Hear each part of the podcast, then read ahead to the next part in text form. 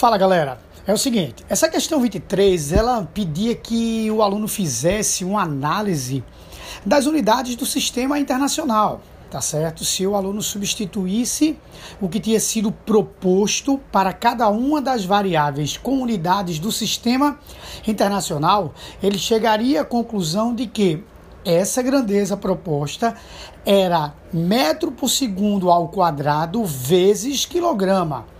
Quando a gente coloca metro por segundo ao quadrado vezes quilograma, nós estamos colocando massa vezes aceleração. E a grandeza física que é reconhecida pela equação massa vezes aceleração é a grandeza física força, portanto, gabarito letra B de bola, força.